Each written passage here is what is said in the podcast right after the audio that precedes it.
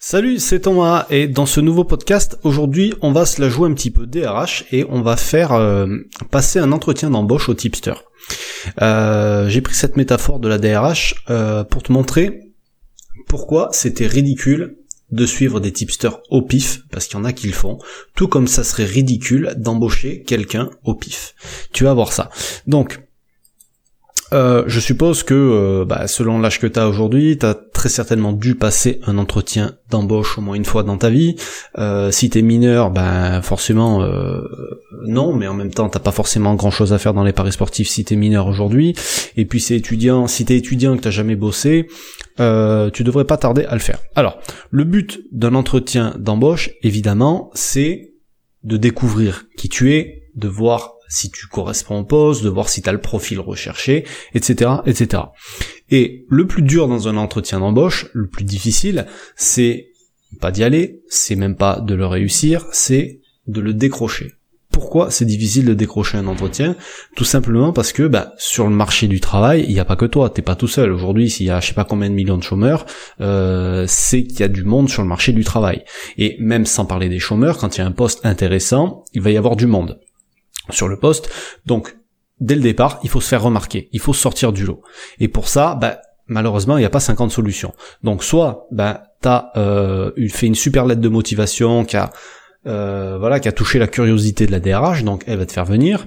Euh, ou il va te faire venir, soit tu as un CV qui est super intéressant avec des compétences particulières et qui sont recherchées pour ce poste-là, donc c'est pour ça qu'on te fait venir à l'entretien, soit t'as obtenu par le passé des résultats exceptionnels dans euh, le même métier ou dans une activité euh, qui ressemble, euh, donc c'est pour ça que t'es convoqué à l'entretien, soit t'as été recommandé ou t'as été pistonné par quelqu'un, vous avez des connaissances en commun, etc. Ça a facilité le fait que tu aies cet entretien, voire même peut-être le poste derrière, mais il y a toujours un entretien de toute façon au préalable, soit bah, tu vas avoir trafiqué ton CV pour essayer d'enjoliver la vérité, et euh, bah, le plus dur, ça va être de pas passer pour un escroc le jour de ton entretien. Donc, justement, le jour où tu vas te recruter, le, le pardon, le jour où tu vas te retrouver face au recruteur, euh, bah, si tout le monde est parfait, s'il y a que des gagnants, pour en revenir au tipster, va y avoir un problème. Le mec, il saura pas qui choisir. Tu vois ce que je veux dire Donc, en général, euh, le DRH il connaît pas tous les postes et il c'est pas un expert en tout. C'est à la limite il connaît les comportements des gens, machin. Enfin, c'est un expert en recrutement, c'est pas un expert euh, dans la, la, spécificité du poste. Donc il sera toujours accompagné de quelqu'un qui connaît le poste, qui a de l'expérience. Souvent ça va être le responsable du service ou un adjoint ou je sais pas, un mec qui a de l'expérience et qui sait de quoi il parle. Donc là, s'il y a des escrocs, ils vont se faire griller direct. T'es d'accord avec moi?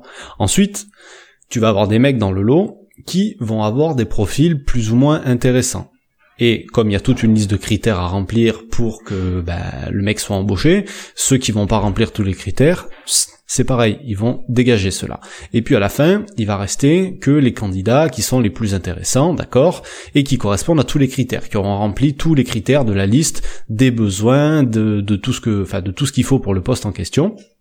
Des fois même, on va leur demander leur diplôme pour qu'ils prouvent bien que euh, ils ont fait ci, qu'ils ont fait ça. On va leur demander des références dans d'anciennes sociétés pour s'assurer qu'ils ont fait ci, qu'ils ont fait ça. Tu vois que c'est pas des mythos, euh, même s'ils se sont démarqués du lot. Et parmi tout cela, une fois que ça aurait été filtré, filtré, passé à la moulinette, dans l'entonnoir et patati patata, ben ils vont peut-être en retenir un seul là-dedans.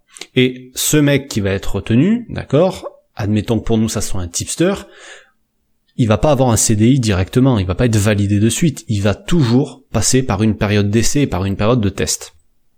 Et à, la fin de cette période de test, évidemment, euh, faudra prendre une décision, soit on le valide ou pas, et on lui fait signer un CDI ou pas. C'est pas plus compliqué que ça, d'accord? Et pourquoi tout, tout, tout ce travail que tu fais avant de bah, d'embaucher quelqu'un ou de valider un tipster, tout simplement, c'est fait pour limiter la prise de risque parce que t'as de l'argent en jeu et que tu peux pas faire n'importe quoi avec ton argent. Je pense que t'as compris le parallèle avec les paris sportifs, avec le suivi de tipster.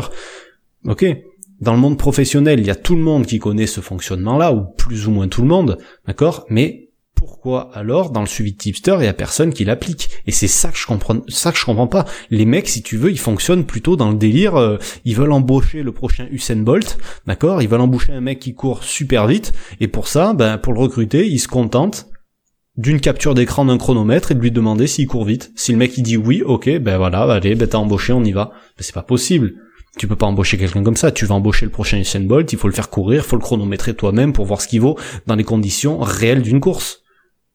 C'est complètement débile quand on y pense comment ils font, enfin comment ils fonctionnent. Euh, les gens qui réagissent comme ça. Imagine-toi, t'es patron d'une entreprise, tu peux pas embaucher quelqu'un au hasard, c'est pas possible. Tu vas aller au casse-pipe, tu vas risquer de perdre de l'argent, c'est n'importe quoi, tu peux pas faire ça.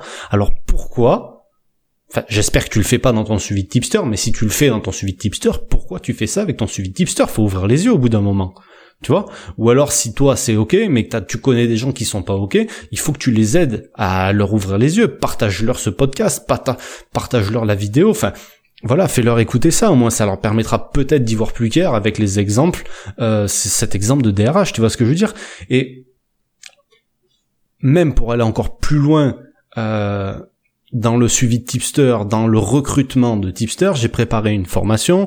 Euh, le but en fait c'est de t'aider, de te mettre dans les conditions idéales pour que tu puisses réussir ton suivi de tipster. Pour ça il y a 4 heures de vidéo dans cette formation dans laquelle je te montre tout ce que tu as besoin de savoir. Tout ce que tu as besoin de savoir pour la recherche de tipster, pour le test de tipster, pour le suivi de tipster en lui-même, pour l'optimisation euh, de ton suivi de tipster, pour augmenter tes bénéfices, etc. etc. Donc je vais pas m'éterniser deux heures là-dessus parce que euh, ça, ça, ça, intéressera, ça intéressera pas tout le monde, mais si ça t'intéresse, sache que tu as le lien juste en dessous de la vidéo avec tout le descriptif, tout le programme qui est détaillé euh, sur la page suivante.